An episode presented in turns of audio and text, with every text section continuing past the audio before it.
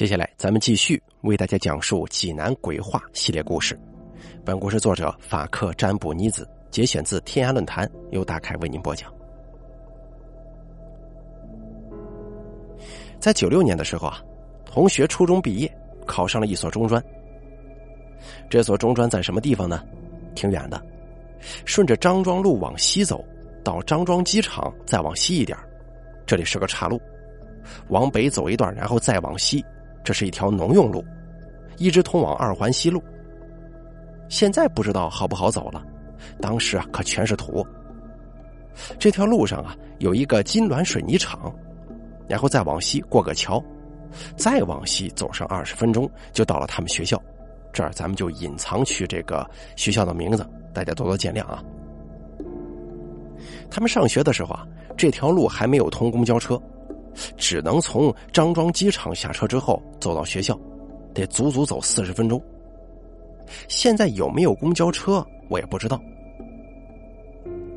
他们学校就在路北，学校的四周全是小树林，里面种的树都很细，种的密度也很大。你穿一件迷彩服在里头，外头的人是绝对看不出来的。我同学姓李。咱们今天说的这个故事里头啊，没他什么事儿。跟他住在一个宿舍里的那个哥们儿姓鲍，同学们都喊他老鲍，我也这么喊吧。主人公就是他。当时老鲍一入学就谈恋爱了，是跟附近另一所中专的一个女生谈的。这两个中专挨得很近，都说这种恋情不长远，也维持不了多久。可是人家现在还谈着，并且快结婚了。当然，这都是后话。当时因为他们是学生嘛，谈个恋爱一定要尽量的避避人，主要是避开老师。他们呢就去学校前的小树林里头。其实好多学生都在里面谈恋爱，从外头只能看到一个看不清楚、模模糊糊的身影，而一到晚上则什么都看不见了。老师当然也不会闲得无聊进来检查一下。小树林周围都是不深的水渠，宽也有一米多，把树林给围死了。但要说明的是，不知道为什么水渠上没有桥。平常他们进小树林都是一步跨过去的，种树的农民也是如此。在高二那一年，老鲍参加完期末考试，因为学生都是济南附近的，当天学校里大部分学生都回家了，学校里的人一下子少了起来。可是他的女朋友要等明天才能结束考试，老鲍就没回去。晚上他们一起吃过饭之后，女友要复习，老鲍说：“算了吧，先去溜达一会儿。”他女朋友就拿着书跟他一起来到了小树林里。可是进去之后才发现，虽然夏天嘛，天黑的比较晚，可在这密不透风的小树林里，能看见书上的字，简直太难了。过了一会儿，他们才发现，今晚小树林里特别安静，只有他们这一对儿。也难怪呀，考完试的人家都回家了，只有他俩在一棵树下相依的坐着。这六月的天就像孩子的脸，说变就变，一会儿就开始滴答雨点了。女朋友说想走，老鲍就说：“哎，别着急呀，这雨下不大，就这么几滴而已呀。”可是他刚说完，这雨连点过程都没有，一下子变大了。大家都知道啊，这下雨嘛，一般都是从小到大，暴雨也是如此。可是那天的雨跟济南的八二六一个性质，连个过渡都没有，上来就是大的。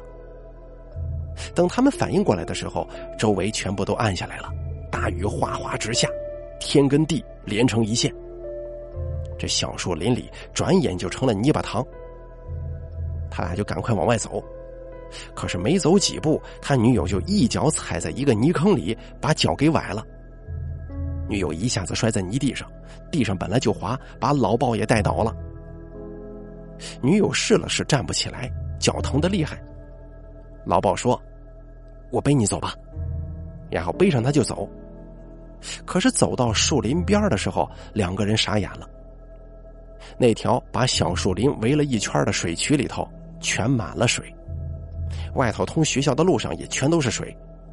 更要命的是，这会儿已经分不清哪个是水渠，哪个是路了。平常一步能跨过去的水渠，此时也不敢跨。路上的水，水渠里的水都被黄土染成了黄色，汹涌的朝学校流去。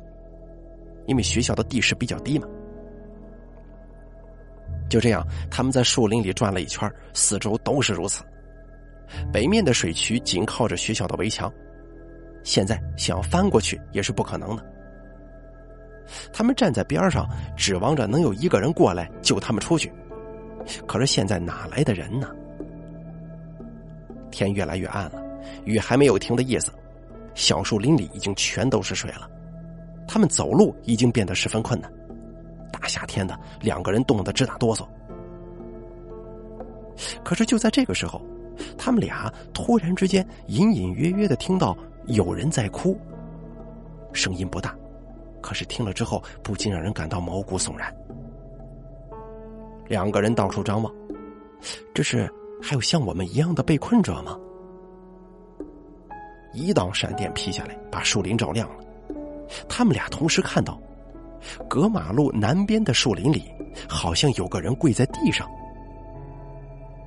女友有点害怕，就问那个人为什么跪着呀？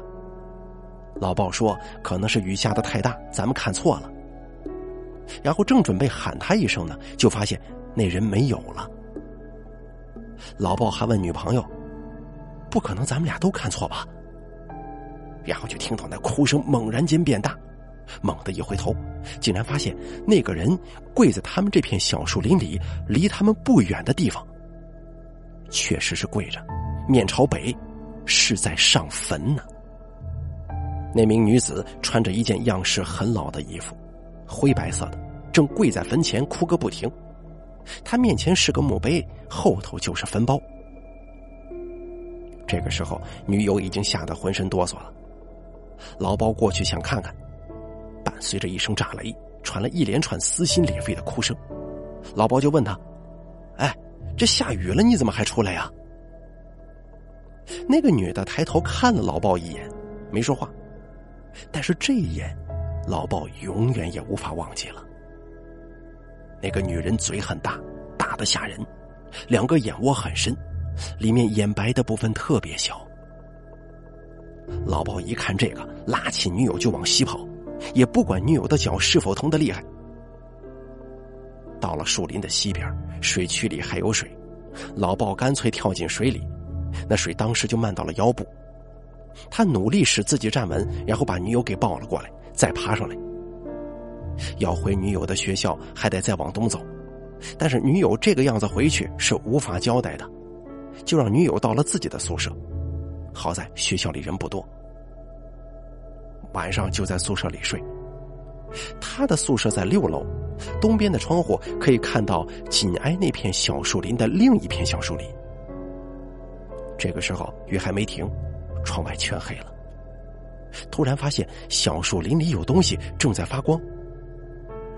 接着一道闪电，他看到那个女人竟然到了这片树林里来了。由于这片树林不是很浓密，他可以看得很清楚，那个女人正在烧纸。奇怪的是，下这么大雨，这纸也能点着吗？接着，他们就看到那个女人向自己的学校走来。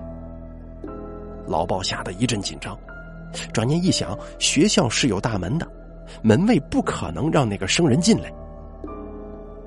当他再一看，就发现那个女的不见了。然后他就听到一楼有脚步声。老包赶快爬在楼梯缝上往下看。由于学生大部分都回家了，楼里都是黑的，老包什么也看不见。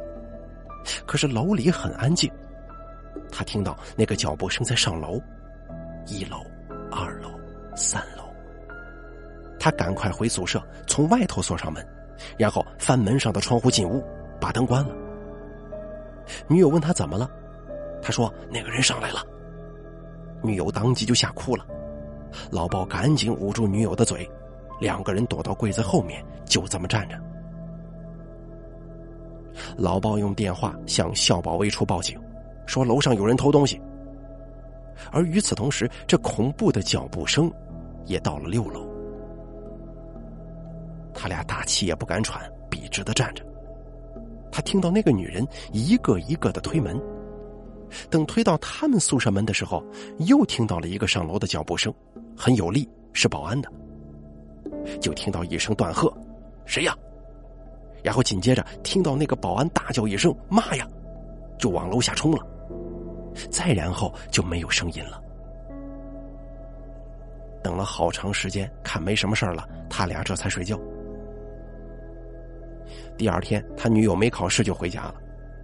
开学的时候跟同学讲这个事儿，同学都不信。只有一个女生，她家呢是学校对面庄里的，她就说听村里的老人讲，学校门口这片小树林在种植的时候发现里面有个坟，没有墓碑，就按无主坟给处理平了。等种树种了好长时间，才知道这个坟是个外地老大娘的，她死在了济南。不知怎么着，人死之后就给他埋这儿了。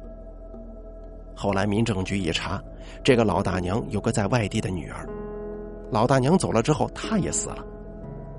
有人说，这就是孤魂野鬼寻母来了。每到下大雨的时候就来，因为他母亲就是下雨的时候滑倒摔死的。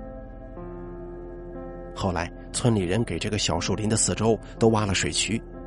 一来是可以灌水，二来这水渠可以不让那个女的出来，所以到现在这水渠上都没有桥。